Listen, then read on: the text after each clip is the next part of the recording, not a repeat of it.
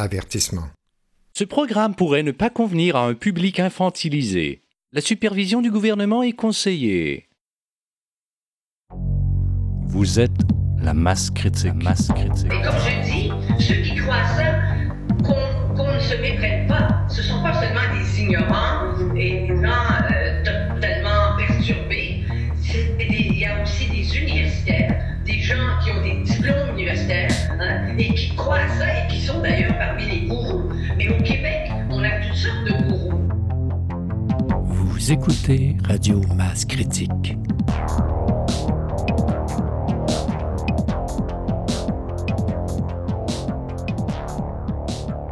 Bienvenue au sanctuaire de la vérité de Radio Masse Critique, avec vos trois gourous préférés, Stéphane, Jocelyn et Nicolas. Bon programme. Nous interrompons ce programme en raison d'une alerte internationale. Ici Stéphane Côté à Ottawa. Voici un message urgent pour tous les Canadiens. Le Pentagone vient de déclarer l'état d'alerte maximale DEFCON 1. DEFCON 1. Un missile balistique russe atteindra la centrale nucléaire de Yuzhno-Ukrainskaya dans les prochaines minutes. Selon le ministère des Affaires étrangères, le Canada, en tant que membre de l'OTAN, est officiellement entré en guerre avec l'envahisseur russe. Sommes-nous à l'aube d'une troisième guerre mondiale? Rejoignons notre correspondant de guerre en Ukraine, Nicolas Binette. Ici Nicolas Binette, est-ce que vous m'entendez, Stéphane? Nous vous entendons très bien, mon cher Nicolas. Stéphane, je me trouve actuellement en pleine zone de combat, juste devant la centrale nucléaire. Un officier du régiment Azov me confirme à l'instant l'échec des batteries antimissiles ukrainiennes à intercepter le missile Kangourou, qui se dirige tout droit vers la centrale nucléaire de Yuzhno-Kranskaya. Toutes les personnes comme moi qui se trouvent dans le secteur sont condamnées, Stéphane. C'est horrible! Nous sommes profondément enterrés de tout cœur avec vous et le peuple ukrainien. Nicolas, avez-vous un dernier message à adresser à vos proches? Je tiens à dire à toute ma famille et mes amis combien je les aime et à tous mes collègues de Radio Masse Critique l'honneur et la joie que j'ai éprouvé à collaborer avec vous pendant toutes ces années. Je reste en communication avec vous, Stéphane, jusqu'à la fin, si Dieu en a décidé ainsi. Ah, attendez un instant, Stéphane. Je vois un objet volant non identifié. Qu'est-ce que c'est? Un oiseau? Un avion? Non, c'est un robot, Stéphane, qui vole à toute vitesse au-dessus de la centrale nucléaire. C'est Iron Man, mesdames et messieurs! Il vient d'attraper le missile russe, mesdames et messieurs, qui allait atteindre la centrale nucléaire. Il a dévié sa trajectoire et l'entraîne dans la stratosphère. Iron Man a sauvé l'armée héroïque ukrainienne et le peuple ukrainien. Mesdames et messieurs, l'Amérique a sauvé des millions d'Ukrainiens d'un destin épouvantable. Merci mon Dieu. Merci à l'Amérique et au président Biden qui vient de me sauver, ainsi que l'Europe, de la plus terrible catastrophe qu'elle n'aura jamais connue.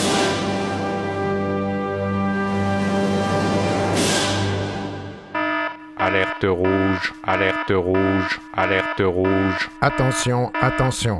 L'actualité n'est qu'une mise en scène hollywoodienne. Je répète, l'actualité n'est qu'une mise en scène hollywoodienne. Bon, alors on sait que la Russie a annoncé que le pétrole et le gaz russe seraient payés en roubles et en or seulement, Dorénavant. dorénavant. Donc, euh, ce qui signifie aussi que les banques centrales russes ont annoncé qu'elles achetaient l'or des banques de Russie, donc à l'intérieur du pays de la Russie. Ils achètent l'or à un prix fixe de 5000 roubles par gramme, jusqu'en en 30 juin 2022. Ce qui a pour effet d'indexer la valeur du rouble sur l'or à l'intérieur du pays. Oui, je croirais. Oui, effectivement. Donc de garantir la valeur du rouble. Et aussi de euh, qui fait que la, la Banque centrale de Russie va augmenter ses réserves d'or. Aussi. Donc, qui, qui va baquer le rouble. Voilà.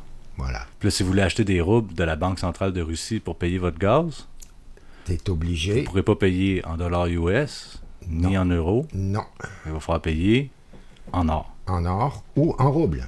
Donc, il va falloir Ouais, acheter pour avoir des roubles, c'est ça que je dis. Pour en obtenir des roubles, il faut les acheter sur le marché ou les acheter de la Banque de Russie en or. Exact.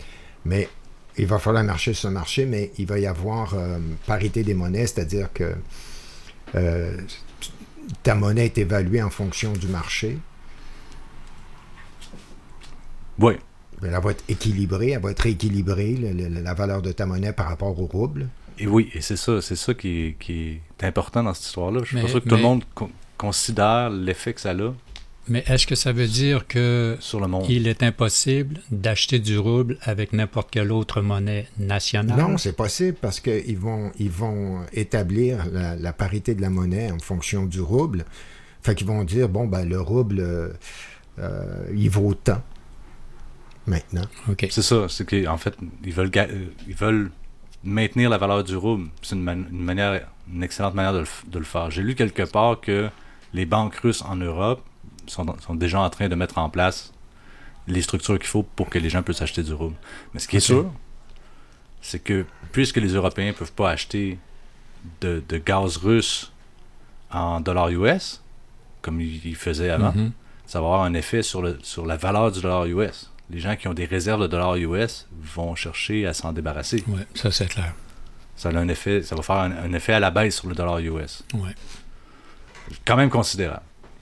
Ouais, Donc, pas- ça, va avoir un effet inflationniste aux États-Unis, probablement moindre au Canada, mais aux États-Unis, ça va être vraiment. euh, sur- surtout pense, surtout sur les marchés internationaux en premier lieu. Que le, le- le- le- le doll- ça va dévaluer le dollar US par rapport aux autres monnaies. En tout Oui, cas, par rapport au rouble, c'est sûr. oui.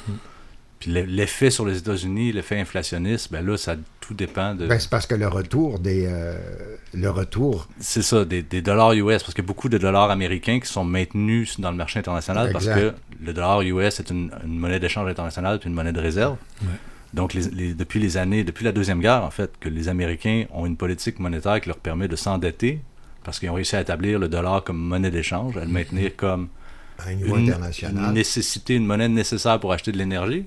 C'est ce qu'on appelle le pétrodollar. Mhm. Tous ceux qui s'y opposent, d'ailleurs, euh, il y a Saddam Hussein à un certain moment donné qui Oui. s'est dit Ah, ben, ben moi, je pourrais peut-être vendre mon Ouais. pétrole en euros. C'est pas une bonne idée. C'était pas une bonne idée. aussi. euh, il a payé En généralement, il, en généralement c'est ça. Il, Ça reste, coûte il reste pas longtemps. Non, ça Mm. coûte cher. Mais là, il y a un changement de situation où qu'est-ce qu'est-ce qu'on peut faire? Je veux dire, est-ce qu'on. le- Poutine, c'est pas Kadhafi? C'est pas, la, Non. Russie, c'est pas la Libye? Non, C'est pas l'Irak non plus. Fait que c'est La plus- Russie C'est peut plus se difficile de dire. euh, on peut se de donner des ultimatums. Ouais. Genre, on t'éclate la tête si tu fais pas ce qu'on te dit. Oui, puis on dirait que euh, le, le planning de Poutine euh, euh, a, a été fait de très longue date. Mhm. Parce que, naturellement, avec ce qui se passait au Donbass, euh, c'est c'est sûr et certain que c'était un problème à résoudre. Puis, Ouais. en, puis en même temps, on dirait que tout s'est mis en place pour euh, élaborer une stratégie qui à la fois opère sur le plan politique et économique. Puis là, on dirait qu'il y a des gros pans de l'économie, du jeu économique qui est en train de se déplacer, Ben oui, là. puis qui là, brouille les cartes. il y a même le, le- le PDG de BlackRock, c'est quoi son nom? Larry Fink, qui dit à partir de BlackRock, le plus Mhm, gros tout fonds d'investissement de la tout à planète, fait, tout à fait. Qui a dit. euh, La mondialisation, c'est La, terminé. globa- la globalisation est morte. c'est terminé. Mhm, C'est ça. Fait que là, les, les marchés se séparent. Ouais, Alors, le c'est marché ça. le- de, de- de la Russie, probablement avec les, march- les marchés asiatiques, il y a comme, oups, tout, tout est- tout est- les cartes sont rebattues. Oui, exactement. Puis Puis pour- tout, tout n'est pas euh, globalisé, justement, dans le sens où un investisseur peut investir euh, en Russie, aux États-Unis, au Canada, euh, Mm-hmm. Ouais. dans n'importe quel pays. Là, oups, ça vient de se compliquer. là. Oh, et puis naturellement, le PDG de BlackRock, avec la petite menace en disant Oh, ça va aller mal ailleurs, hein, parce que là, il faudrait arrêter ça, euh, quand même essayer de. De, de, de, retourner le bateau là, qui était parce que Il y a là, pas là, ça, ça, ça va mal aller exactement Sauf que ce, qui, exactement ce qui provoque ça, c'est pas les troupes russes en Ukraine.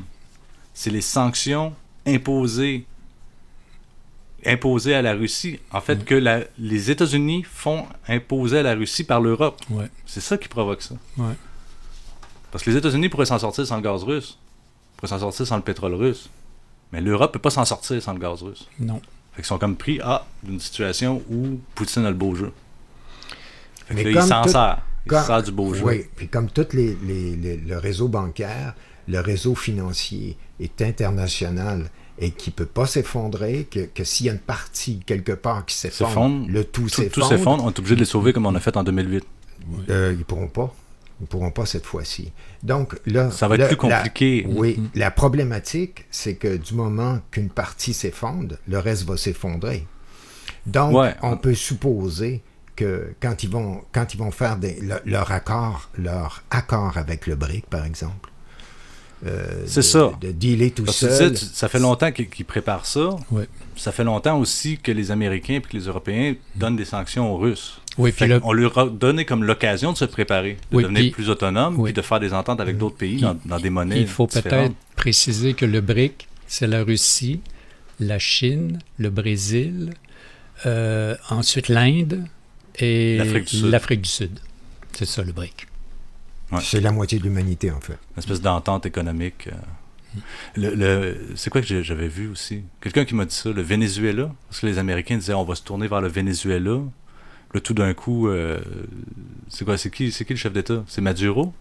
Hmm. C'est ça? Tu sais, il y avait. euh, il y a- il y a- les États-Unis essaient de mettre quelqu'un d'autre à sa place. Là. Ils essaient de renverser le gouvernement en place. Là, finalement, oh non, c'est pas grave, on va dealer direct avec Ma- Maduro, celui qu'on voulait renverser, Mhm. qu'on disait qu'il était illégitime.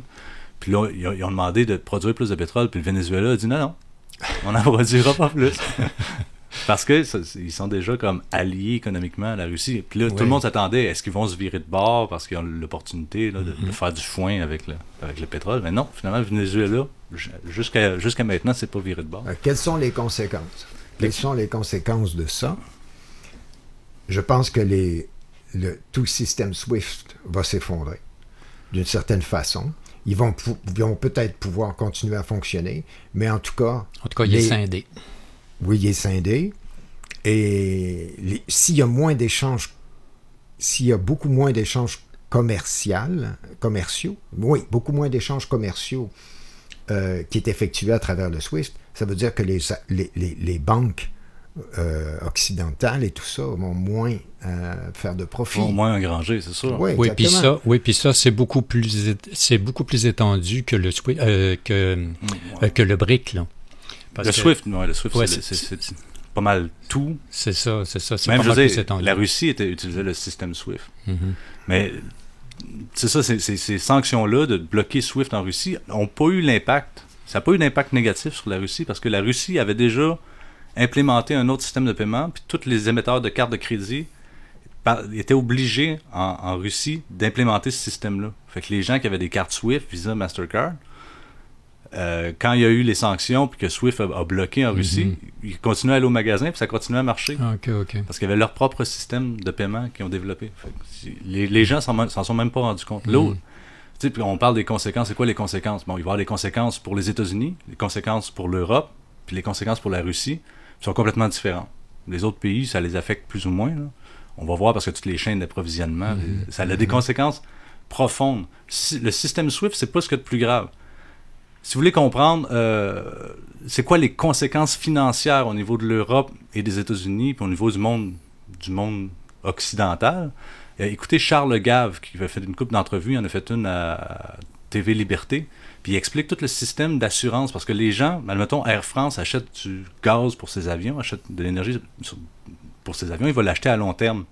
Puis, pour se prémunir des changements, des fluctuations de prix, il va acheter des, des assurances, en fait. Il va aller voir des banques qui vont assurer le prix, puis qui vont couvrir si le prix fluctue. Ils vont couvrir la différence. Mais là, en- ces sanctions-là empêchent ce système d'assurance-là de fonctionner. Ok. Puis c'est là que ces, ces assurances-là qui sont revendues sur les marchés financiers, ben, s'ils arrêtent de fonctionner, c'est c'est tout, c'est- ça a des conséquences sur tous les titres financiers. Ce qui fait qu'on est proche d'un 2008, mais à l'échelle euh, à l'échelle exponentielle, parce que c'est toute l'économie européenne qui, qui, va se mettre à foirer à gauche puis à droite. Mais est-ce que, c'est- est-ce, est-ce que vous savez, vous autres, si, parce que j'avais entendu dire euh, que Poutine allait refuser euh, l'euro comme paiement. Est-ce que ça c'est maintenu? Est-ce que vous avez entendu Ben oui. dire? Ouais, ouais. Ils sont Là, ils- obligés. Ça fait, que- fait que ça veut dire que là, c'est soit il paie en monnaie nationale, mais c'est l'euro qui est exclu, là. Ben, en fait, ce qui est, ce qui est arrivé, c'est qu'avec les sanctions, c'est l'argument que Poutine avance pour, pour, pour imposer le paiement en rouble pour l'énergie, l'énergie russe, c'est que quand il y a eu les sanctions, les avoirs en dollars US puis en euros que les, les Russes, que la Russie, la Fédération de Russie avait dans des banques européennes, ont été gelés. Oui, oui, oui. Fait que là, la Russie pouvait plus payer peut plus se servir de cet argent-là. Fait que ça va servir à quoi? De vendre du gaz en dollars US qui vont être gardés que la Russie ne pourra pas s'en servir pour importer des trucs. Fait que c'est tant qu'à ça, on va, on va se servir de la situation, on va continuer à vendre du gaz, mais on va mettre le rouble, on va, on va favoriser le rouble parce que les, sanctions ont eu un effet sur le rouble. C'est là que les, Russes le ressentent parce que la valeur du rouble descend, fait que ça crée de l'inflation. Ça fait que ça coûte plus cher s'alimenter parce que. Hmm. Mais l'euro là-dedans?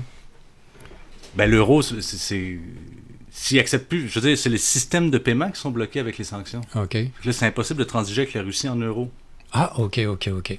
Sauf que tout le monde sait que l'Europe peut pas passer au travers de l'hiver 2022 2023 sans, le gaz, russe. Mm. Quoi que tu fasses, même si tu augmentes la production pétrolière euh, de tous les pays qui produisent du gaz ou du pétrole. Donc, euh, tu es obligé, es obligé d'acheter du rouble.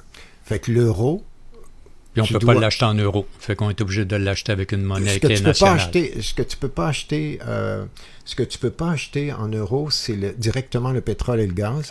Mais tu peux acheter du rouble. Donc le rouble ah, prend une expansion sur le marché international. Ok, donc on peut acheter du rouble avec le, avec euh, de l'euro? Oui. Ben ben, sur le marché, le marché de la monnaie. C'est juste qu'il n'y a pas, de, pas tant de roubles disponibles. Il n'y a pas de roubles en réserve. Il n'y a pas de pays qui tiennent des roubles en réserve. Il va, en, il va en émettre, lui. lui c'est ça.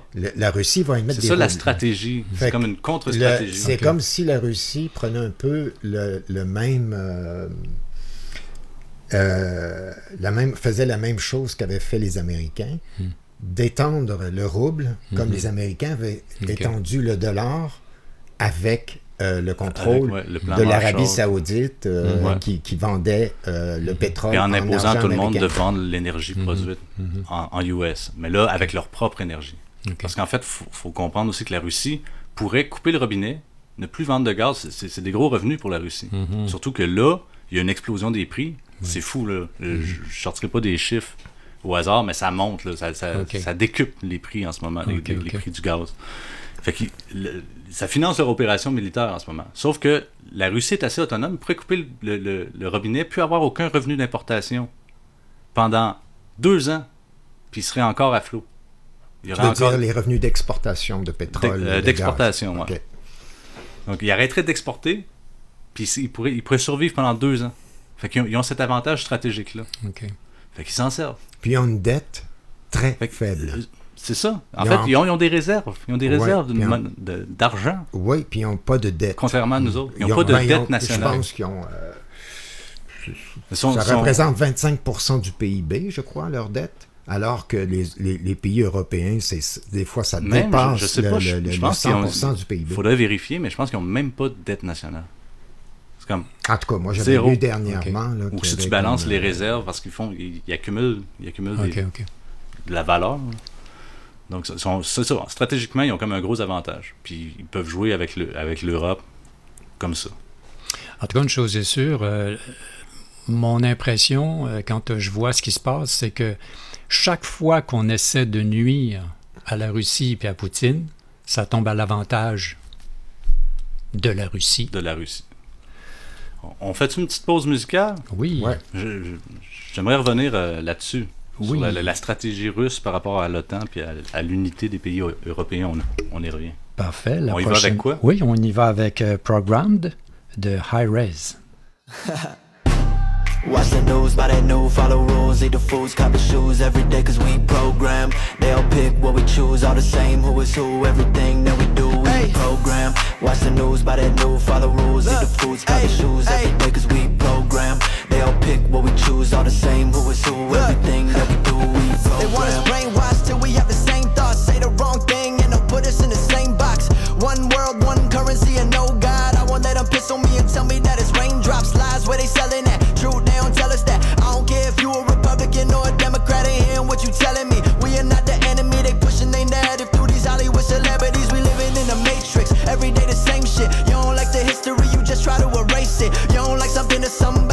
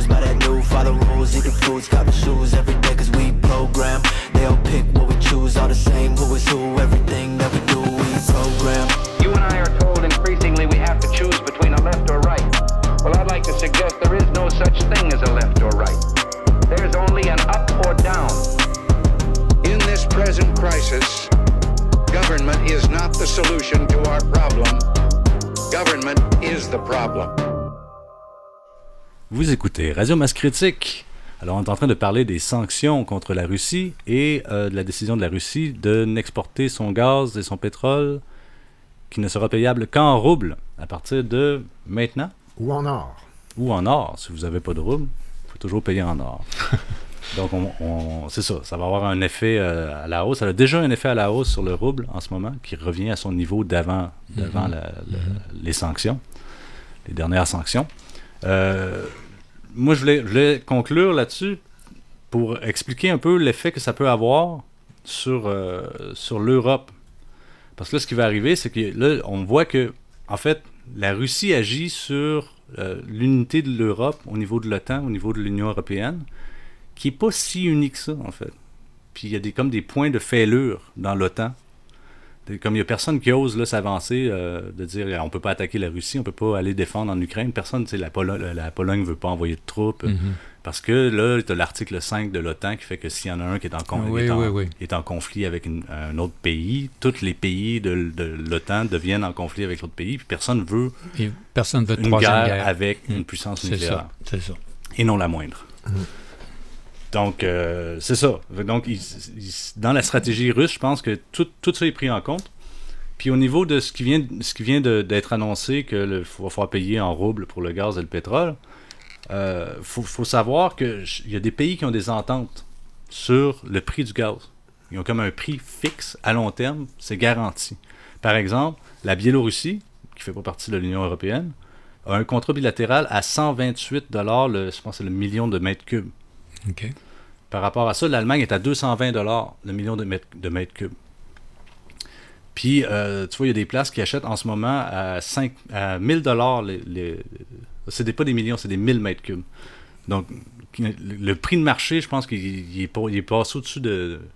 nettement au-dessus de 1000. J'avais lu des chiffres, là, je ne sortirai pas n'importe quel chiffre, mais pour vous donner une idée, quelqu'un qui a un contrat comme l'Allemagne, qui a un contrat à 220 le mètre cube, si elle brise le contrat avec la Russie, elle va être obligée d'acheter son gaz sur le marché cinq fois le prix. Oh.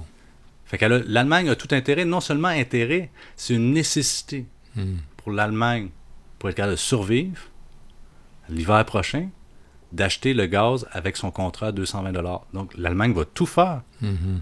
pour maintenir son contrat. C'est pas une question de de ah, je suis d'accord avec la Russie ou Poutine est gentil ou méchant. Ils n'ont pas le choix. S'ils veulent avoir le gaz nécessaire pour chauffer le monde pendant l'hiver, ils n'ont pas le choix de l'acheter à partir du contrat russe. Donc, ils n'auront pas le choix de le payer en roubles. Je sais pas si vous voyez le. le- le- Oui, oui, oui. Puis, euh, quel est le. C'est combien? C'est de, de 200 quelques dollars le, C'est 220 dollars le millier de mètres cubes. le millier de Ça, c'est le mètres contrat cubes. euh, Ok. à- le- à- de l'Allemagne. Ouais, parce que tantôt, on t'a dit le mètre cube, mais c'est le millier de mètres cubes. Ouais, le millier, de- c'est MMC. C'est pas le million de mètres cubes, mais c'est le millier de- mètres cubes. Ben, c'est l'information que j'ai ici. Il faudrait peut-être vérifier tout ça, mais ça donne, c'est juste pour donner la comparaison entre les prix. Puis d'ailleurs, c'est une stratégie que la Russie va avoir aussi en Ukraine, parce qu'en Ukraine, les gens, les prix, en Ukraine en ce moment, ben, avant le conflit, les gens, l'Ukraine payait 1000 dollars les, les 1000 mètres cubes, les MMC, pour le gaz, même s'il transitait par chez, chez lui, il n'y avait pas d'entente avec la Russie. Fait qu'il payait 1000 dollars le mètre cube. Donc quatre fois plus que l'Allemagne, plus que Mhm. quatre fois plus que l'Allemagne. Mhm. Puis euh, les Ukrainiens sont endettés parce qu'ils n'arrivent pas à payer les comptes de gaz. Mhm. Puis une des politiques que, je dis ça en passant, là, que la Russie a fait partout où ce que elle a libéré les villes, selon elle, sa, sa vision c'est qu'elle libère les villes de, de l'armée ukrainienne puis des, des nazis. Et ça semblerait. Les bataillons ça, semble, nazis. ça semble être. J'ai tendance à, à- à partir de ce que j'arrive à voir, ça, ça- ça me semble avoir de l'allure. Puis dans les, dans les, les villes qui sont libérées, donc il n'y a plus de menace militaire, ils arrivent, puis là, ils changent les- la monnaie ukrainienne contre des, des roubles. Puis ils viennent de déclarer il y a quelques jours que pour tous ces territoires-là, ceux du Donbass, puis sud-est de libérés par les Russes, euh, les, toutes les dettes personnelles sont levées. Hmm. Puis ils ils emmènent de la bouffe, de l'aide humanitaire. Donc, il n'y a plus personne qui a de dettes personnelles parce que les gens étaient hautement endettés. Fait que la Russie va backer ces dettes-là. Et ils vont fournir le gaz à prix préférentiel. Fait que tous les gens de ce territoire-là, Hmm. dans quel- d'ici quelques mois, ils n'auront aucune raison de détester la Russie parce que Hmm. la Russie va rendre leur, leur, euh, leur vie beaucoup plus facile qu'elle n'était avant. payaient, et les, les gens payaient la moitié de leurs revenus, en, en fait les gens qui faisaient partie de la classe moyenne ou de la classe euh, inférieure à la classe moyenne, payaient la moitié de leurs revenus en gaz. Quelque chose Pour comme se ça. chauffer. C'est- c'est- c'est- c'est- C'était c'était dramatique, en fait. La, la situation en Ukraine, la situation économique est dramatique. Donc, fais la parenthèse. Mais une des stratégies par rapport à l'Europe, le gaz qui est vendu en Europe, comme il y a des pays qui ont des ententes avec la Russie sur un prix du gaz, puis il y en a qui n'en ont pas.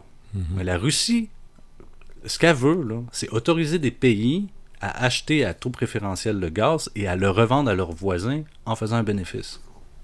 Que Je sais pas si vous voyez la fenêtre d'opportunité qui s'ouvre pour ces pays-là qui ont déjà des contrats. Mhm. Ils ont d'autant plus intérêt à garder leur contrat avec la Russie qu'ils vont pouvoir financer leur achat de gaz en l'exportant aux pays voisins.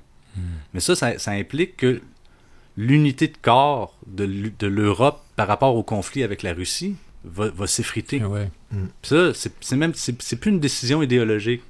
C'est juste une réalité économique. Ouais, ouais, ouais. Donc, l'OTAN puis l'Europe, à terme, à moins qu'il arrive quelque chose de majeur, qu'il y ait une intervention majeure, je crois que c'est en train, c'est en train de s'effondrer. Ça veut dire Je pense que que les- les pays vont être obligés, chaque nation va être obligée de, de récupérer son autonomie militaire, son autonomie économique, puis de dealer directement sans être sous la coupe de, de Washington. Ce qui voudrait dire que ça va réduire les sanctions euh, économiques à la Russie. là. Ben, il va falloir qu'à un moment donné que la Russie. Je pense qu'il faut, il faut que l'Allemagne, que les, les Allemands allument. Ce que je dis est inconcevable en ce moment, mais il faut que les Allemands et les Français, les deux puissances de l'Europe de l'Ouest, se réveillent et se disent on a bien plus intérêt à négocier nous-mêmes nos ententes avec nos voisins que à suivre les dictates de l'Union européenne, l'Union européenne puis de Washington. Mais Macron, c'est quand même qu'il est au service euh, des, C'est des ça, parce mondialistes. que les Macron, les Merkel, qui, qui sont issus euh, des Young Leaders du World Economic Forum, eux autres sont au service du plan.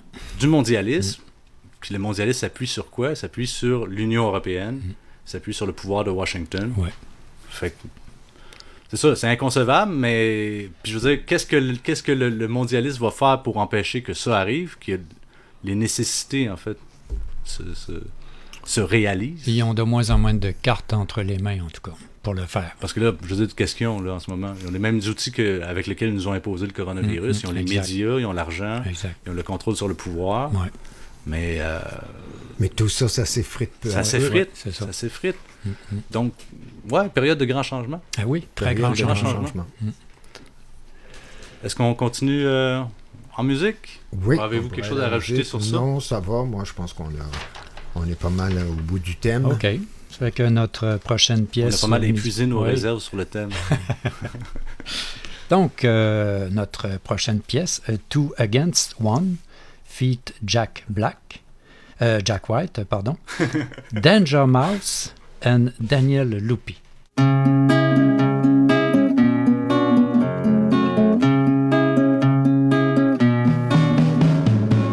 Make no mistake, I don't do anything for free. I keep my enemies closer than my mirror ever gets to me. And if you think that there is shelter in this attitude, where do you feel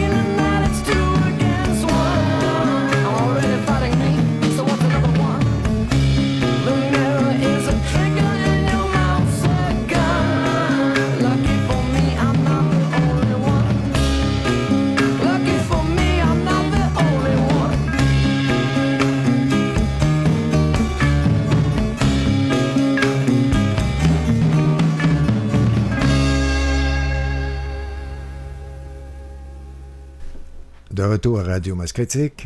Alors, Jocelyn va nous raconter son expérience où il a transgressé les lois, les lois canadiennes. Tenté, en tout cas.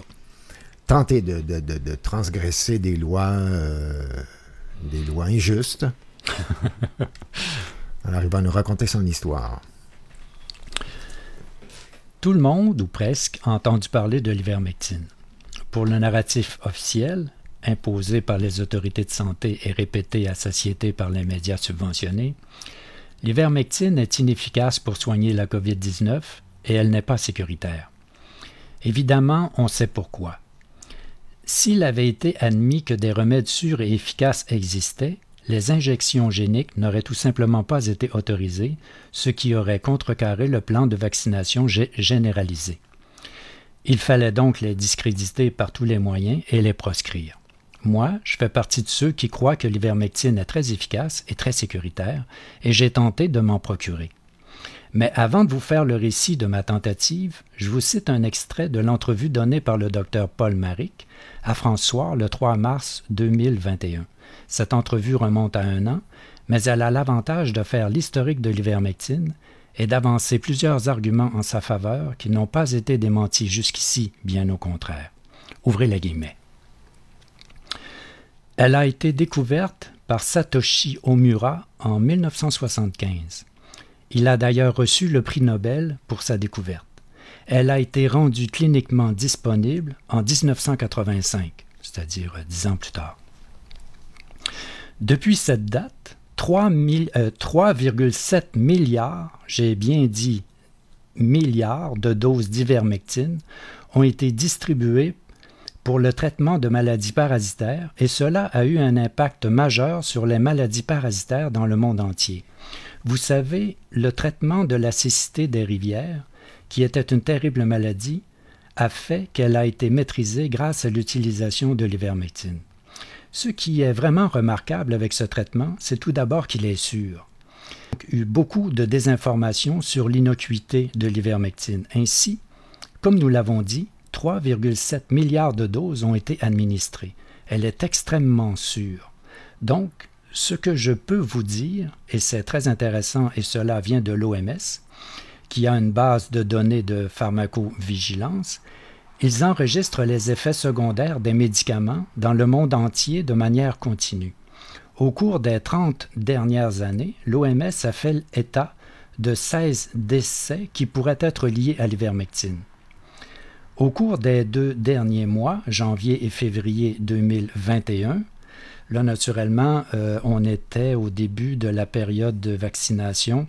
Donc c'est pour ça qu'on euh, remonte à janvier et février. Ça faisait donc juste deux mois que la, vaccination avait, avait débuté.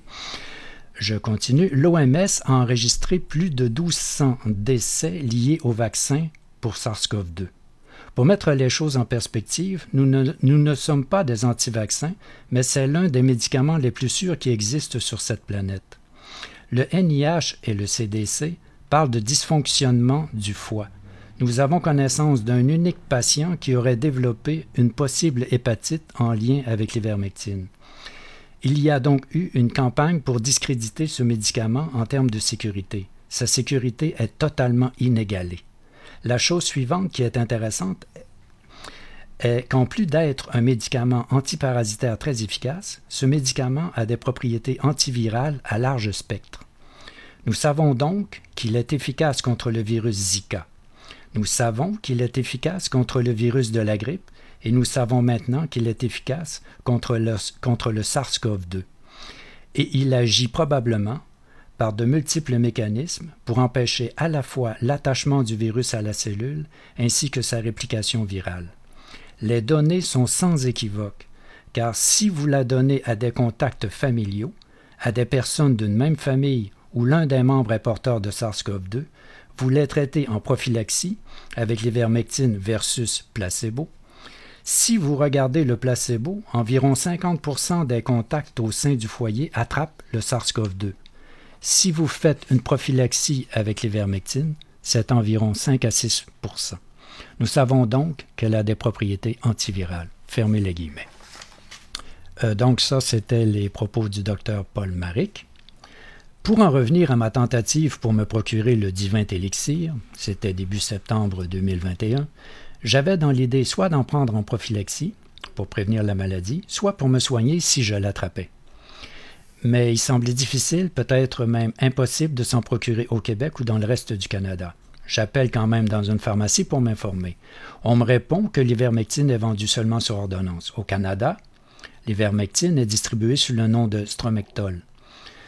Je demande s'ils, en ont en stock. Ils me répondent que non. Alors je fais une recherche sur le net pour essayer d'en faire venir de l'étranger. Je trouve une entreprise qui s'appelle la pharmacie canadienne, qui n'est pas canadienne du, tout, et qui transige avec des distributeurs internationaux de médicaments euh, puis je passe euh, commande le 8 septembre 2021. 20 comprimés de stromectol à 12 mg chacun pour la somme de 195 dollars en argent canadien, incluant l'expédition. Ça semble un peu dispendieux, mais je pense que c'est dans les prix parce que le stromectol est offert à la base en comprimé de 3 mg. La pharmacie canadienne m'avise dans le courriel de confirmation de ma commande, de ma commande qu'en raison de la COVID-19, la livraison, selon leurs propres termes, sera retardée avec une forte probabilité. Bon, OK, faut ce qu'il faut. Je reçois mon code de suivi, c'est la compagnie USPS qui va livrer le produit, puis j'attends en vérifiant périodiquement où en est rendu le postage. Un mois et demi plus tard, USPS me confirme que mon colis a été livré, alors que ce n'est pas le cas. J'en ai la quasi-certitude, la probabilité qu'USPS ait livré à la mauvaise adresse ou qu'un voleur soit monté au deuxième étage pour, fouiller dans ma boîte aux lettres me paraît très faible. Quelques jours plus tard, le 23 octobre, je décide d'informer la pharmacie canadienne par courriel qu'USPS ne m'a pas livré l'ivermectine, même s'ils disent le contraire. Je tente le coup, même si je me dis qu'à partir du moment qu'USPS a confirmé la livraison, la pharmacie canadienne va s'en laver les mains. Mais non, la représentante qui m'appelle le même jour à la maison, à longue distance de je ne sais quel endroit dans le monde, me dit que mon colis a certainement été retenu aux douanes canadiennes et me propose de me livrer à nouveau l'ivermectine à leurs frais. OK. Pour faire une histoire courte, après cinq mois et quatre tentatives de la pharmacie canadienne pour me livrer cette, cette ivermectine, je leur envoie le courriel suivant le 9 février 2022. Si depuis le 8 septembre 2021 et quatre tentatives de postage, vous n'êtes pas parvenu à me livrer l'ivermectine au Canada, croyez-vous sincèrement qu'une nouvelle tentative va réussir? Je ne le crois pas. Si vous êtes une entreprise honnête, vous allez me rembourser l'argent que je vous ai donné pour ce produit. Et c'est ce que la pharmacie canadienne a fait le jour même.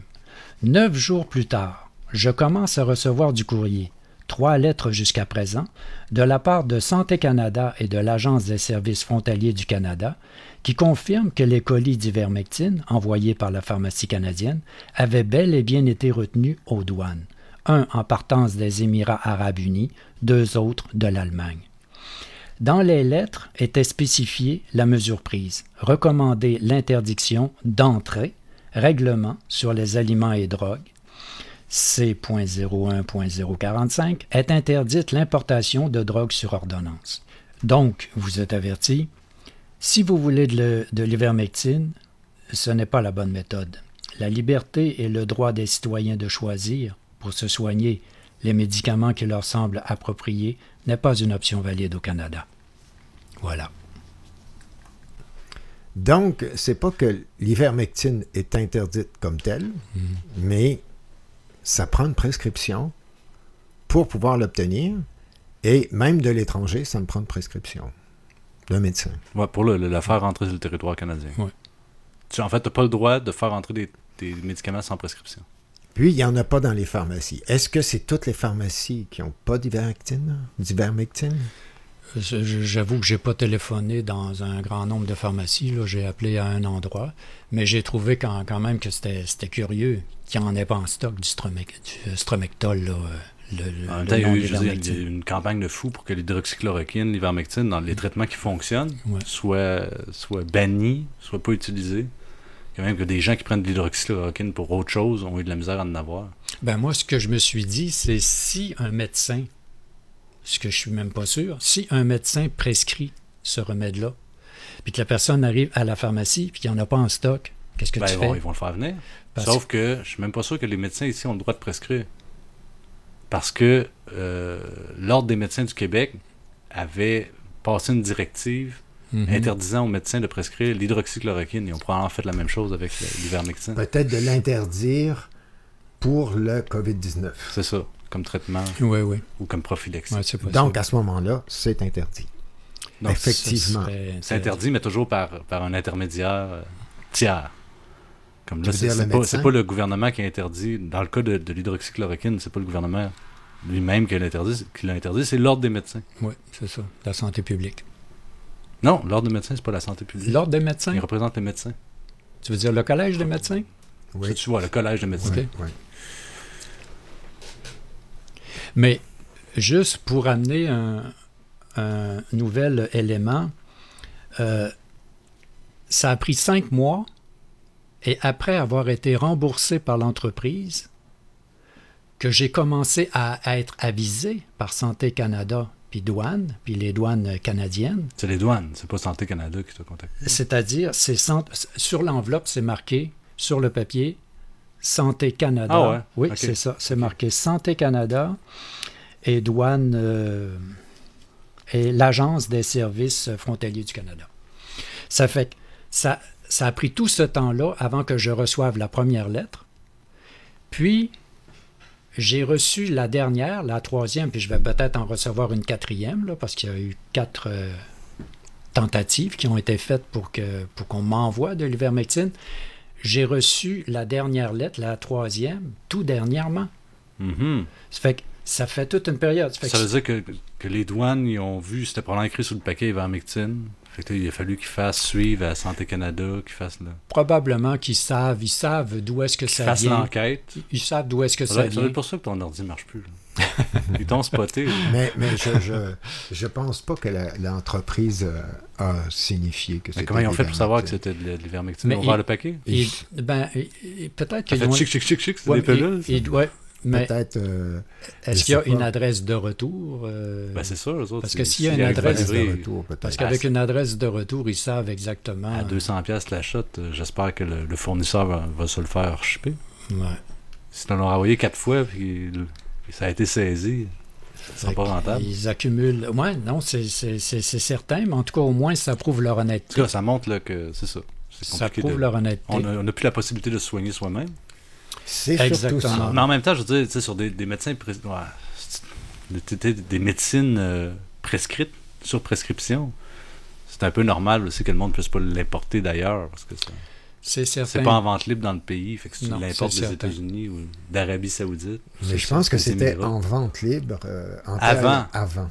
avant la crise, comme l'hydroxychloroquine. ça l'était en. France. Ouais, c'est un vrai scandale. Oui, c'est ça. À différents points de vue. C'est ça. Puis ça montre aussi le contrôle qui est opéré.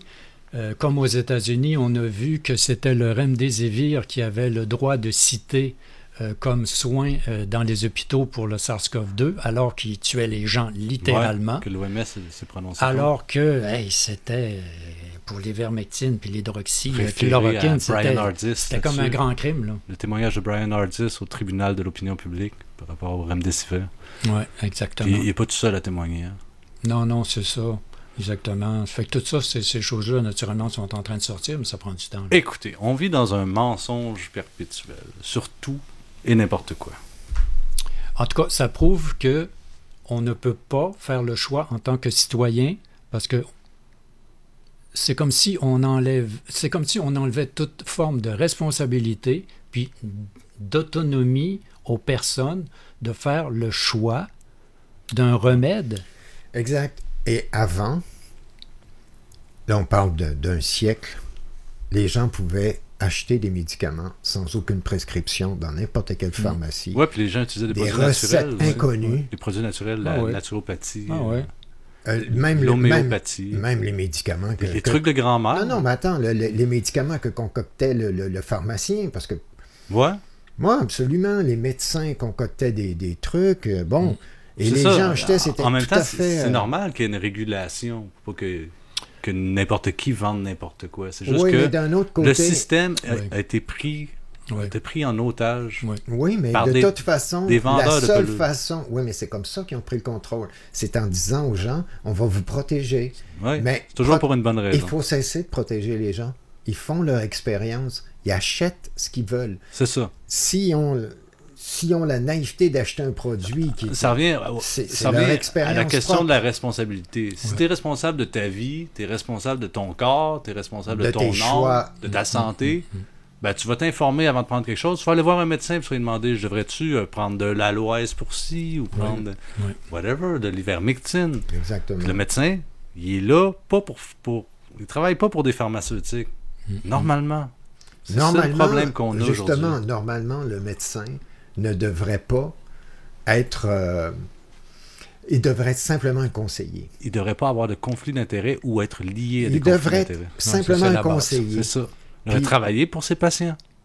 Puis jamais avoir besoin. euh, moi, je pense que le, le- le processus des prescriptions, de- ça devrait être éliminé. Le médecin est un conseiller. C'est pas quelqu'un qui décide le médicament que tu À la base, c'est ça une prescription. C'est ça, une une RX. prescription. Tu dis, ben, prends ci euh, deux fois par jour, euh, de la racine de guénévrier, puis de, un soupçon de. Ouais, le, le- le- le médecin est quand même un, un expert. Là, euh, Non, mais ce que je veux dire, c'est que du moment que tu exiges une prescription pour obtenir un médicament, Hmm. tu es pris dans un système. Ouais, c'est le, c'est le cadre c'est légal. C'est c'est- le- cadre pris dans un légal. cadre légal. Ouais, dans un cadre de production économique, ça, ça, ça crée des intérêts. Ça crée les, des intérêts. Les gens qui font beaucoup d'argent à vendre des choses font pression sur le législateur pour que la loi penche dans. Oui, puis ça sens. infantilise les individus. Puis ça, ça se fait depuis des siècles. Peut-être pas depuis des siècles, ça se fait depuis, euh, Ben, depuis mettons, un siècle. Rockefeller Foundation. Un siècle, un siècle, 1913 peut-être. Parce qu'avant, euh, Ouais. avant, c'était pas un problème. Les gens. euh, Ouais, disons que ça a pris de l'ampleur avec la, la création de la Federal Reserve. ouais. Enfin. ouais, puis, Enfin. ma- ouais, ouais, puis maintenant, il n'y a plus moyen de faire un pas. Là. Tu, tu peux, plus- tu peux plus faire un pas de travers. Moi, je vous conseille à cet effet, tant que- tant qu'à à être là, Eustace Mullins. Eustace Mullins, ça a été le, le pupille de, de. Comment il s'appelait? Oh, le nom bizarre. Le nom bizarre. Ezra Pound. Ça vous rien? Non, ne dit Eustace rien. Mullins, c'est écrit sur la Federal Reserve. C'est Ezra Pound qui a dit Ah ouais, il travaille là-dessus. Il a fait des recherches, il est allé à la Library of Congress, puis il s'est mis à lire qui a créé la Federal Reserve. Puis il s'est mis à voir que c'était toujours les mêmes noms partout. Fait que c'est un, un conspirationniste hors pair. Puis c'est pas c'est un vieux de la vieille. Il a, écrit, il a étudié ça pendant 50 ans, puis il avait écrit un livre. C'est The World Order. Puis personne ne voulait le publier. Puis à chaque fois qu'il faisait une entrevue à radio, le gars qui faisait l'entrevue à radio perdait sa job. J'ai fait perdre la, la- la job à 50 animateurs de radio. Parce que c'est ça. Les gens, le pouvoir voulait pas qu'il parle parce qu'il en disait trop. Écoutez, allez sur Internet, trouvez des conférences de Eustace Mullins. Il y en a beaucoup en anglais, beaucoup d'interviews qu'il a faites. Puis il parle du, du système médical. Puis il parle de la Federal Reserve. Puis il parle de tout ce qui nous arrive aujourd'hui. Donc je vous conseille Eustace Mullins, E E-U-S-T-A-C-E, M-U-L-L-I-N-S. Est-ce qu'il est Très toujours vivant? Il est décédé en 2010. Je suis quand même pas pire renseigné pour un gars qui Ouais, improvise. ouais, ouais. fait qu'on y va en Il musique. a fait une conférence au Canada euh, avant de mourir. On y va en musique avec. Avec euh, Moods de Jojo Effect.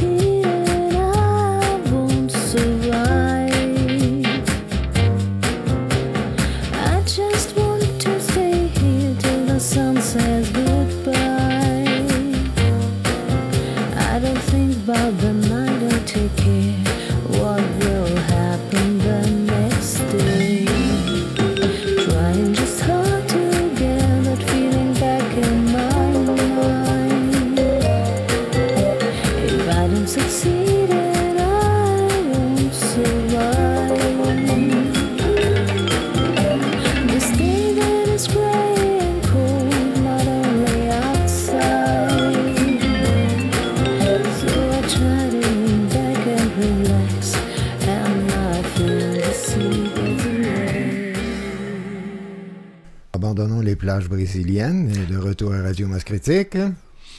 Et là, on aimerait aborder un sujet important. Qu'est-ce que les partis politiques ont à nous offrir aux prochaines élections pour les quatre prochaines années? Des Est-ce qu'ils ont élections. vraiment... Oui, là, Le 6 octobre. Le 3. le 3 octobre. 3 octobre. Est-ce qu'ils vont nous offrir quelque chose? Est-ce qu'ils ont vraiment quelque chose à offrir? Moi, Est-ce c'est ma ouais, Est-ce qu'ils ont question. vraiment quelque chose de, hein, à nous offrir de différent de ce qu'on a présentement? Hmm. Exactement. En tout cas, il n'y a personne qui nous a surpris euh, au niveau de l'opposition à Non. date avec la pandémie. Il n'y a personne qui a dénoncé quoi que ce soit. Tout le monde a joué le jeu. Tout le monde a joué le que Je jeu. vois pas pourquoi ça serait différent rendu aux élections. Oui, puis Après les élections. tout le- tous les partis d'opposition se sont soumis. Euh, Est-ce qu'ils pouvaient être plus soumis que ça? J'en ai aucune idée. Je pense que c'était pas mal au c'était pas plancher. mal au maximum, Ouais, au maximum. Puis, mais quand même avec quelques petites paroles à un moment donné pour dénoncer, mais euh, qui étaient vite euh, ramenées à l'ordre euh, par, Ouais. par le go. Par le- ouais. La santé publique, l'intérêt général. Moi, personnellement, ma- j'ai perdu, j'ai perdu pas mal euh, tous les espoirs que j'aurais pu cultiver envers euh, le- la politique, le, comme le monde des partis politiques. là. Je pense pas que c'est. Je pense que ça, ça a situé. Je, je pense que la pandémie a situé les partis où est-ce qu'ils sont exactement. Ouais, Ça- mais y en a-tu un qui se distingue de l'autre? Ben là, naturellement, il y a du M. Ouais, bon.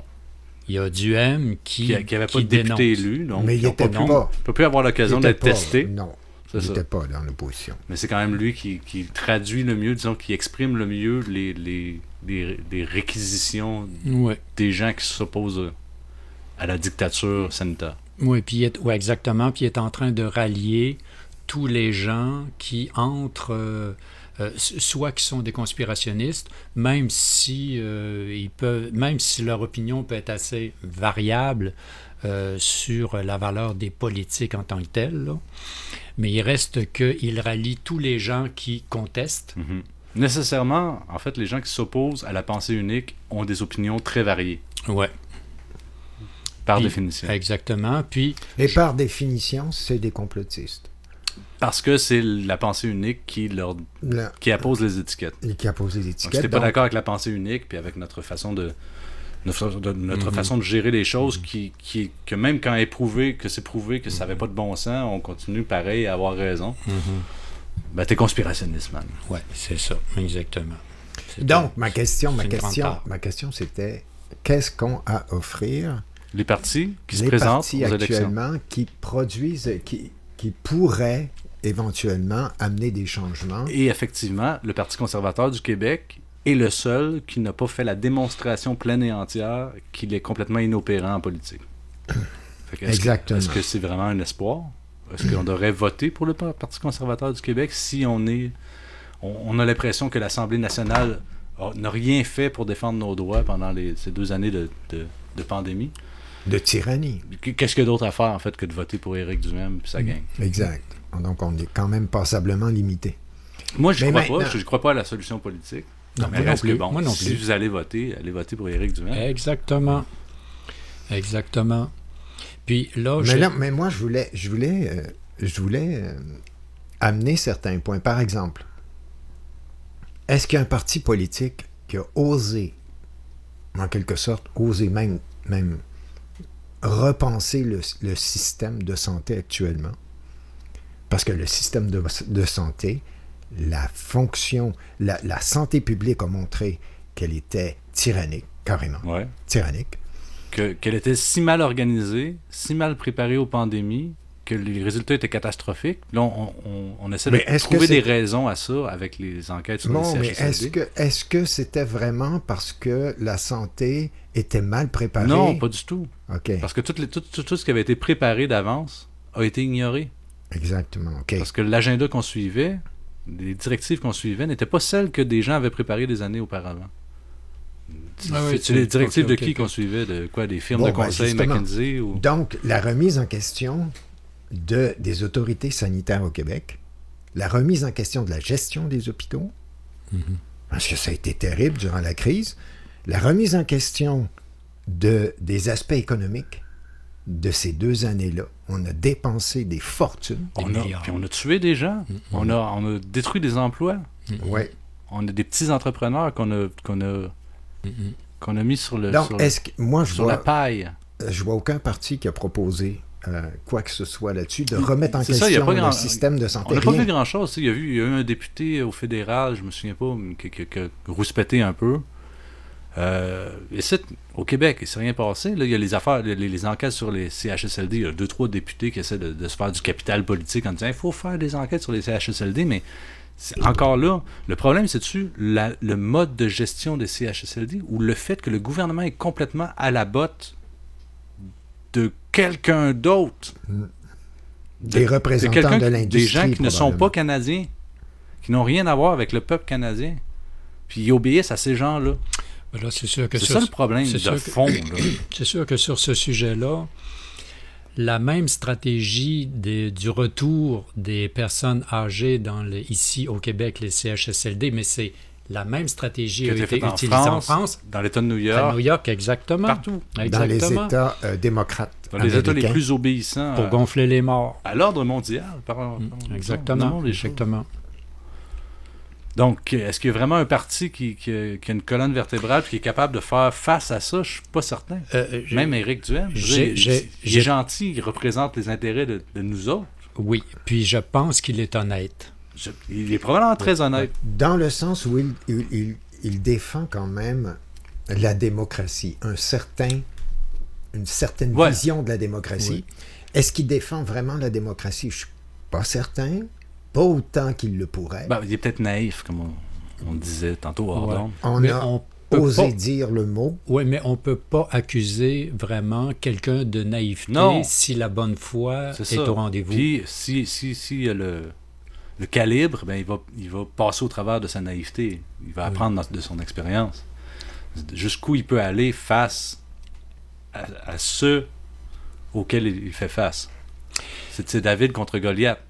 Oui, exactement. Quel parti Exactement. politique peut reprendre souveraineté au peuple? Même aux États-Unis, les gens qui, qui parlent de redonner la souveraineté au peuple dans leur discours idéologique savent bien que politiquement, ils sont, ils sont pieds, pieds et Mhm. poings liés. Il faut qu'ils passent par des histoires, il faut qu'ils passent par des, des, des continuités de gouvernement ou des, des espèces de schemes. Il faut, faut qu'ils passent en dessous du pouvoir pour repasser par-dessus. La politique, c'est gelé, c'est figé, c'est- c'est contrôlé. Alexis Cossette euh, Trudel euh, propose, euh, lui, de voter pour un autre parti euh, dont j'ai oublié le nom. Il semblerait que ce soit inapproprié de parler de cela ce soir. oui, c'est sur la liste noire. ça, Je viens c'est, d'avoir un appel. OK. Euh, de, de- de Des- des qui? services De qui? secrets. Ah, des services secrets? Ben, en tout cas, je peux pas dire le nom. Ah, OK. Appelons-le Roger. Parce que C'est Citoyens au pouvoir.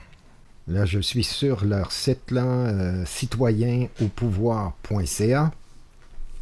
Et euh, sur, la plateforme, euh, sur leur plateforme, on a diverses sections.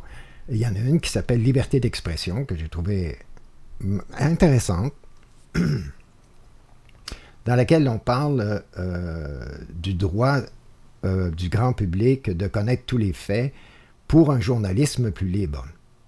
Alors, on nous dit la distorsion des fausses nouvelles ou fake news n'est pas que l'apanage d'une minorité de blogueurs indépendants sur Internet. Ah! Ah ah. Les grands réseaux d'information manipulent et modulent trop souvent, moi je pense qu'ils le font tout le temps, l'information en vue d'atteindre les objectifs propres de leurs propriétaires, ce qui est un fait.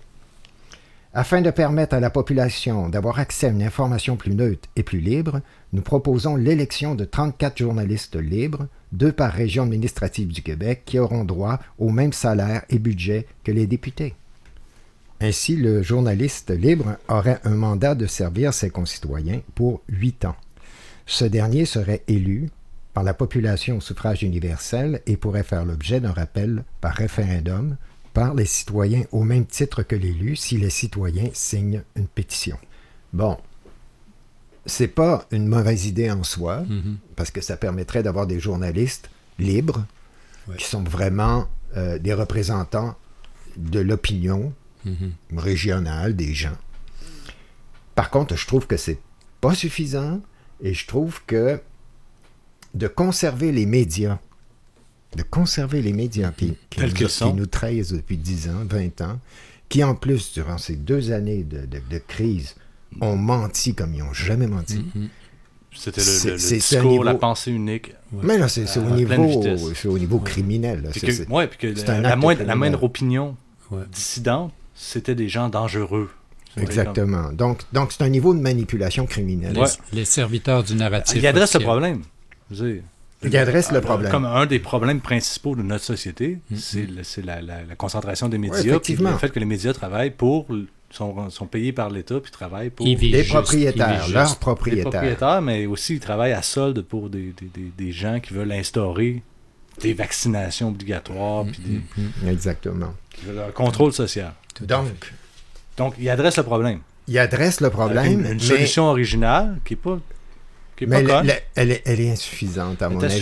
Parce qu'elle elle spécifie que ces gens-là vont avoir l'opportunité, ces, ces journalistes libres vont avoir l'opportunité de, euh, d'avoir des temps d'antenne et des, des pages de journaux, C'est c'est des etc., gens que, le- le- le- le- que- dans, les, dans institutions corrompues, corrompues actuelles. Mais la corruption des, des, des institutions actuelles est telle qu'ils sont irrécupérables, ces institutions-là, Oui, puis si tu gardes Est-ce que c'est réaliste que le, le gouvernement impose des, euh, des journalistes élus à ces, à ces médias-là? Ça, ça vient en collision avec le- la libre entreprise. Bon, on suppose qu'il serait élu pour pouvoir Je faire pense ça. qu'il y a plusieurs écueils pour arriver à faire ça. Ouais. Mais l'idée est pas mauvaise. L'idée bonne. de dire, laisser les gens choisir qui va les informer. Puis c'est de rapporter, en fait, parce que le problème avec les médias, c'est que les médias ne travaillent plus pour les gens qu'ils informent. Donc, la job des médias et des journalistes, c'est pas d'informer les gens pour qu'ils aient- qu'ils soient conscients de ce qui se passe puis qu'ils prennent des décisions éclairées. Non, non, non. C'est leur donner une information biaisée qui va servir les intérêts de ceux qui possèdent les médias ou qui les financent. Oui. Exactement. Et à, ce- à ce C'est ce problème-là. Puis il, il essaie de l'adresser. Oui. Toujours. Mais est-ce qu'il l'adresse vraiment? C'est que la seule chose qu'un gouvernement honnête pourrait faire pour adresser le problème, c'est de rayer les médias de la carte, puis de les remplacer par des journalistes élus. On efface et on recommence. Élus. On efface et on recommence. Sur l'histoire de- de- des élections, euh, ça pose un autre problème. Je veux dire, quel journaliste va être élu? C'est celui qui va avoir le plus, le plus de moyens pour faire sa campagne électorale. S'il y a une élection, il y a des campagnes électorales. Fait que qui?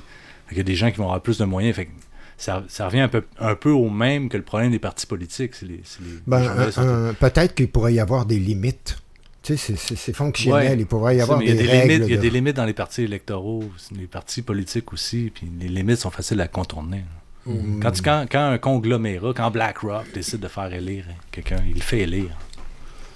En respectant les limites. Bon, alors, euh, les- ton point de vue, c'est quoi? C'est Hein? pas bon du tout. Non, c'est pas mauvais, mais ce qu'il faut comprendre, c'est que le, le problème essentiel, en fait, c'est que, le- que les journalistes, c'est la même chose qu'on parlait des médecins tantôt. Le médecin, il faut qu'il soigne son patient. Après ça, toute l'histoire, la patente, la politique, l'industrie, les, les pharmaceutiques, il faut, faut trouver le moyen de réduire les conflits d'intérêts, puis de permettre aux gens de faire ce qu'ils ont à faire. Les journalistes sont là, puis ils doivent travailler pour le peuple. Bon, ils proposent une façon d'y arriver. Parfait. C'est peut-être des, solutions comme ça, il faut en imaginer puis essayer d'en appliquer. Au niveau des élections, moi, ce que je vois qui serait efficace, ce serait, ils disent deux, journalistes par région, mais ça serait, le fun que chaque région puisse choisir ces deux journalistes. Comme ça, s'il y a une dissension, ça ne sera pas comme la population générale qui va décider de tous les journalistes élus. S'il y a une région qui pense différemment de l'autre, ben, ils vont avoir intérêt à élire des journalistes qui représentent plus leurs besoins en termes d'information. Qui, fait que ça, ça permet plus de diversité dans le panel de journalistes qui seraient élus. C'est de ça qu'on a besoin, de diversité. Mais, Ouais. euh, mais pourquoi, pourquoi la nécessité d'avoir une élection pour les journalistes, pour les élire? Euh, On pourrait avoir euh, une, une forme de démocratie directe de la population qui paie directement le service qu'ils veulent avoir. Mais c'est ce que les médias étaient à l'époque, à l'époque de Benjamin Franklin. C'est euh, aux États-Unis, le gros bon sens, puis euh, la, la démocratie, ça, ça- ça a pas mal émergé là. le, le- le- le- ben, pas la démocratie n'a pas émergé là, mais le principe de la, de la- la démocratie représentative américaine, Mhm. c'est que chaque personne pouvait partir un journal à peu de frais, puis partir la presse, puis écrire Mhm. ses idées, puis les gens achetaient les journaux, puis c'est les gens qui achetaient les journaux qui finançaient les journaux, puis les journalistes. Fait que si les gens disaient des affaires que la population, ça les intéressait pas, ben les journaux duraient pas. Fait qu'il fallait que les, journalistes travaillent pour, pour les gens qui informaient. C'est le même principe, mais comment on revient là? C'est plus ça Ben, aujourd'hui. moi, je, je pense qu'à la base, si on garantissait l'espace euh, pour que les journalistes puissent s'exprimer, par exemple sur les réseaux, à ce moment-là, les Mais ceux- aujourd'hui, c'est le contraire qui se passe. Oui, mais C'est que n'importe quelle opinion dissidente est réprimée par l'État, Ah oui, ça, c'est par sûr. les médias, par ceux qui possèdent les infrastructures, Oui, mais- Google, Facebook, les GAFAM. Mais si on, si on cherche une solution, là, Oui. peut-être que plutôt que de faire élire des journalistes, ben, les journalistes pourraient proposer leurs textes sur des réseaux qu'on leur offrirait. Du blog, c'est l'Internet dont tu parles. Puis, on, on permet à la population, d'une quelconque façon, là, euh, Mais en fait, c'est déjà ce qui se passe avec les chaînes YouTube puis les, les blogueurs. Les gens, tu peux aller encourager euh, Alexis Cossette ou. euh, euh, oui, c'est vrai, mais par contre, oui, mais par contre, oui, exactement, mais c'est le meilleur modèle. oui, mais par contre, si tu n'as pas d'argent, tu peux pas engager Alex, tu peux pas encourager Alexis ou tu peux pas encourager qui tu veux parce que tu peux pas sortir le 50 pièces ou le 100 pièces que tu aimerais donner à la personne. Ça, fait que, tandis, ça prendrait une somme qui est consacrée que chaque citoyen Bon, peut c'est sûr consacrer. qu'actuellement, les petits blogueurs ou les petits vlogueurs, ils font pas le poids par rapport à, au, au monopole, qui sont Radio-Canada ou qui sont euh, Québécois et euh, Power Corp au Mhm. Québec. Ils, ils font pas le poids, ils n'ont pas le financement que ces organismes-là ont. Mais c'est quand même ce modèle-là qu'il faut, qu'il faut encourager. Il faut encourager l'Internet tel qu'on le connaît, puis la possibilité aux gens de s'exprimer, puis empêcher la censure, empêcher que des intérêts que le gouvernement représente empêchent la population de s'exprimer. Oui, oui, il faut Les indépendants de s'exprimer, il faut Faut encourager la presse indépendante. censure. Sur le plan politique, comment tu fais ça? Ben, C'est-à-dire que moi, l'idée que j'en aurais, c'est que si, si on veut que ce soit vraiment quelque chose de démocratique, il faut que chaque citoyen ait les moyens d'encourager directement, d'acheter un produit, un peu comme on achète un produit, on achète un texte, on paye pour un journal, on paye pour une émission. Ça fait que ch- chacun des citoyens euh, doit avoir en Donc, il main... faudrait prendre l'argent que le gouvernement donne aux médias. Ben, C'est-à-dire Ça, on- ça représente à peu près combien? euh, beaucoup d'argent. C'est des millions qui ont donné aux médias cette Ah, c'est sûr que ça pourrait être une première étape. Euh, Puis que si chaque citoyen disait, ben moi, je veux que cet argent-là, tu prends tout l'argent que le gouvernement donne aux médias, tu le divises par le nombre de citoyens, puis chaque citoyen dit, ben euh, en 2023, moi, je veux que ma part de cet argent-là aille à Alexis Cossette Trudel, Mhm. ou à un autre média, à Ouais. Radio Masse Critique, Radio Fiat Lux. Mhm. Là, les gens, tu sais, je veux dire, ça prendrait quoi? Euh, ça prendrait un millier de personnes, ce serait assez pour financer no- notre, notre radio. Nous autres, on n'a pas besoin de, de- de- Non. C'est- le serveur coûte 75$ piastres par année. Oui, oui, c'est ça. C'est- pas de la grosse infrastructure. Mais par contre, c'est une question de salaire aussi. Il faut être capable de vivre à un moment donné. C'est ça le problème que... C'est juste que, bon, on, on serait capable de, de- de financer des milliers de journalistes indépendants avec l'argent que le gouvernement donne déjà aux médias. Mais la raison pourquoi il le donne aux médias est différente que celle de la liberté d'expression puis de la liberté d'information. Mhm. Pourquoi les, les gouvernements actuellement financent les médias? C'est pas, Bon, pas- j'ai- c'est pas pour la liberté d'expression. J'imagine que, euh, que le parti n'a pas l'intention de subventionner Citoyens au pouvoir. les grands médias. Non, mais si tu fais des élections aujourd'hui puis que tu dis euh, on va voter pour des, des- des journalistes indépendants, il va y avoir une liste, les gens vont se présenter. Puis euh, il va juste en avoir une partie, il va juste en avoir 82 qui vont être sélectionnés. Oui, puis encore, il 34. faut... Oui, oui. Puis encore... 34 34. journalistes. Oui, oui. 34. Puis encore, il faut que ce soit des gens qui aient euh, les moyens de s'afficher en tant que journaliste. De se faire connaître, Oui, de se faire voter pour. Et d'avoir le temps de se montrer, de, de, Ça prend déjà de des se moyens. faire voir. Exactement, c'est ça. Ou avoir déjà une expérience dans le journalisme. Peut-être qu'un journaliste privé pourrait Ouais, partir- passer au libre. Surtout avec un, un salaire de député, c'est quand même pas inintéressant. Mm. C'est des bonnes jobs. Fait Mhm. il, va y avoir du, il va y avoir du monde en liste. Mais Mais de toute façon, là, à ce moment-là, on a deux structures euh, parallèles. On a les médias euh, conventionnels, privés, et on aurait les médias gouvernementaux. Moi, je pense que subventionnés, en tout cas, subventionnés. Subventionnés, Les, ouais. les médias subventionnés. ils sont subventionnés, mais c'est des médias privés, c'est-à-dire qu'ils appartiennent à des propriétaires. Ouais, mais qui sont Non, financés, non. quand même financés par le Ils gouvernement. appartiennent à des propriétaires. Ouais, ils sont On peut privés. pas le nier. Qui ont le droit privé. D'ailleurs, c'est pour ça que je, je- je levais l'objection. Est-ce que le gouvernement va réussir à imposer ça à des entreprises privées? Je pense que les, les deux systèmes parallèles, ça fonctionne pas. Je pense qu'il faut d'abord en finir avec ces gens-là. Il faut, il faut- C'est la propriété des médias, il faut que ce soit terminé. Le, le média privé ne convient pas dans À le contexte une actuel. information complète, claire. Et... Non, parce que euh, ils sont déjà aux mains des le, le problème, c'est le problème de l'intérêt privé. Le, le problème d'intérêts trop gros. Qui sont plus gros. En fait, il y a des intérêts qui sont plus gros que ceux des citoyens. En ce moment, qui jouent Mhm. en compétition avec les citoyens. Oui, c'est sûr qu'ils ont, ont un pouvoir corporatif. Maintenant, c'est pour ça que je dis que ça ne peut pas exister en parallèle. Mais Donc- comment tu, tu Ben, c'est-à-dire qu'un un parti qui prétendrait être élu, admettons qu'il était élu, parce que Ouais. s'il n'est pas élu, c'est impossible. Bon, alors s'il était élu, Puis qui applique ces mesures-là. il appliquerait ces mesures-là. Il faudrait qu'il se débarrasse de- d'un. Il faudrait qu'il qu'il en finisse avec le privé. En tout cas, c'est pas stipulé ici. Ben, en tout cas, c'est, c'est peut-être une Non, alternative. non, lui, euh, non, c'est pas ce qu'il propose. Puisqu'ils vont voir. Non, il propose pas d'en finir avec le privé, mais il Non. propose comme une transition. En fait, s'il y avait. Tu sais, si les, les Mhm. conspirationnistes qu'il y a sur les réseaux sociaux, là, Mhm. ou sur Internet, Mhm. s'il y en avait qui allaient débattre à Radio-Canada, ça changerait la donne.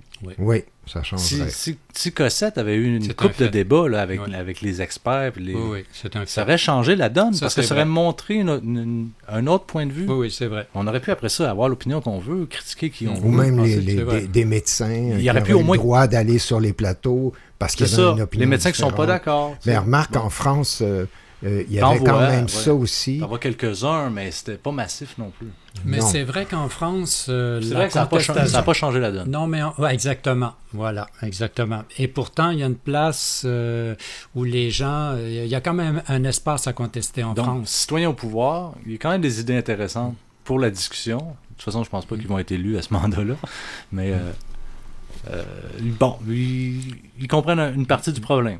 Oui. Puis des, des- ils proposent quelque chose. Ça vaut peut-être la peine d'aller voir ça. Oui, puis de toute façon, euh, il reste que sept mois dans la situation où on se trouve présentement, c'est une éternité. Tout peut arriver. On voit comment est-ce que ça bouge en Russie, on voit comment est-ce Ouais, que ça bouge ça. partout. Euh, tout est possible. Moi, je vote pour Duhem aujourd'hui. Je ne sais pas si je vais voter pour Duhem dans un mois, dans trois mois. Pour l'instant, je trouve que c'est une personne euh, qui, a, qui a montré beaucoup de, de qualité, euh, puis euh, qui, qui, qui a, qui a été la seule Le seul à. à- ouais. à contester, la seule à dénoncer ouvertement la dictature, parce que c'est un mot que- qui, effrayait tout le monde. Ouais. Mais on est en dictature. Puis il y a quand On même, il y a quand même de l'appui populaire. C'est quoi c'est, ben là, écoute, puis, euh, cas, dans les sondages, ça monte vers le haut. il est rendu en deuxième place. Je pense que c'est en deuxième place après il la est rendu en, deuxième place Ce qui n'est après pas la rien, il pourrait être l'opposition officielle. Absolument. Si le, le vote, les votes représentent. euh, Ouais, Ça serait déjà ça. En fait, Ouais. il, il ferait un excellent parti d'opposition. tout à fait. Si, effectivement, le parti représente les idées qu'il qu'il- qu'il exprime aujourd'hui. C'est Voilà. vrai, c'est vrai. Si les idées sont mises Donc, en œuvre. On, espère avoir au moins une coupe On de députés. On pourra Oui, tester. On pourra Oui, tester si c'est si c'est un parti fait. qui a de l'avenir ou pas. Tout à fait. Ce qui est sûr, je pense qu'on s'entend tous là-dessus, que c'est pas un parti politique qui va changer la, la donne tout seul, en tout cas. Qu'est-ce qui va changer la donne? Vaste question. Vaste question, mais je pense qu'on est dans une époque les- de transformation. Rapide. Puis euh, il y, a- il y a des moments d'initiative où on va pouvoir décider, il va y avoir des choix à faire. Parce que l'effondrement du système qui est inévitable, Hmm. il est inévitable Il est inévitable. à plusieurs points de vue, à différents degrés, Oui. mais il va y avoir une reconstitution sur, ce- sur cette- cet effondrement-là. Oui. Puis les gens, en fait, je pense que ce qui est le plus déterminant, c'est le- le- l'implication personnelle des gens en tant qu'individus responsables. Est-ce que je veux être responsable de mon, de mon avenir ou pas? Ou bien je veux déléguer ma responsabilité à l'État? Ouais. Je pense que le, le gros de la question se joue là. Le gros des choix qu'il y a à faire se joue là. Est-ce qu'on veut être responsable de nos sociétés, de nos communautés, de comment on vit, ou on veut déléguer ça Ouais. à l'État qui va décider comment on vit? Ouais. Puis bon, ça on aura. Ouais, je pense qu'en politique, une Je instance pense qu'il y avait déjà euh, une discussion à faire là-dessus qui serait... euh, Ah, pour moi, c'est un, fil, un conducteur. là, Mhm. Je pense le thème, le, le- le thème de la responsabilité revient tout le temps Ouais. au centre de toutes les considérations. Est-ce qu'on y va en musique? On pourrait y aller en musique là-dessus. Donc, euh, Paradis City de Jean Ah, Leloup.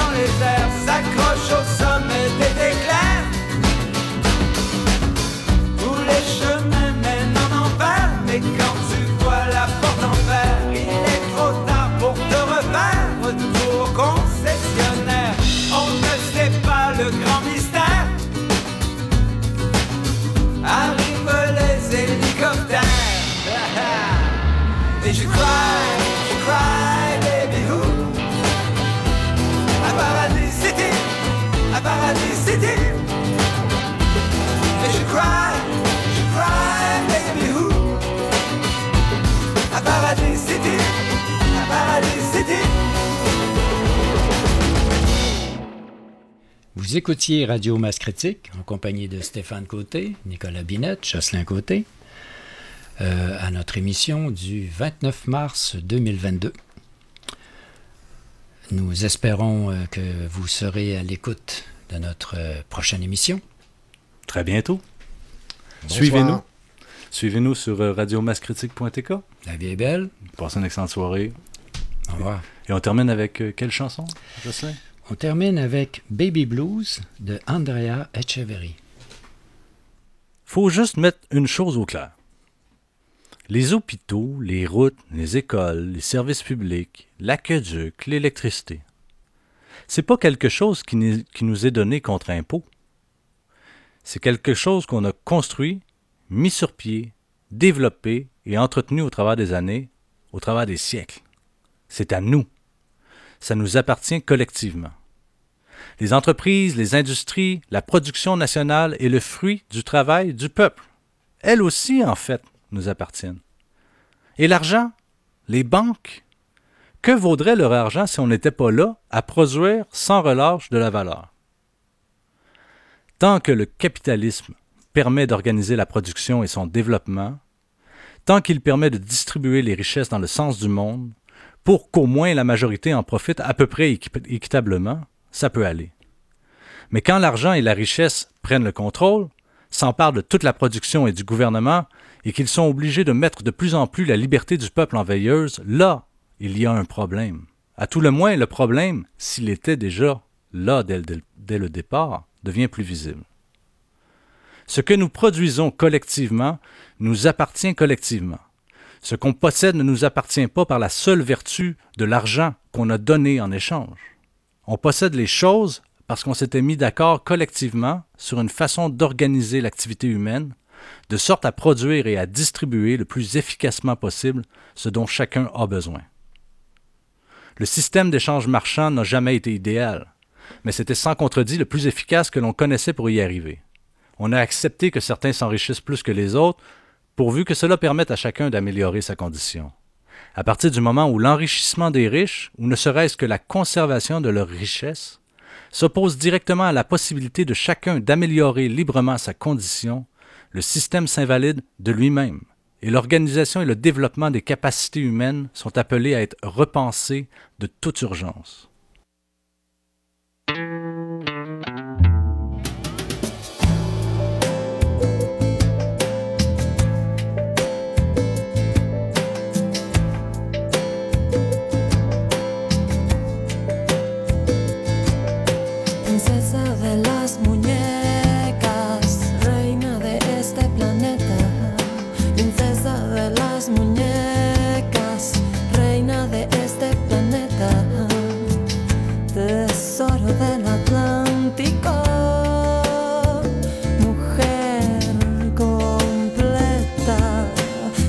De las muñecas, reina de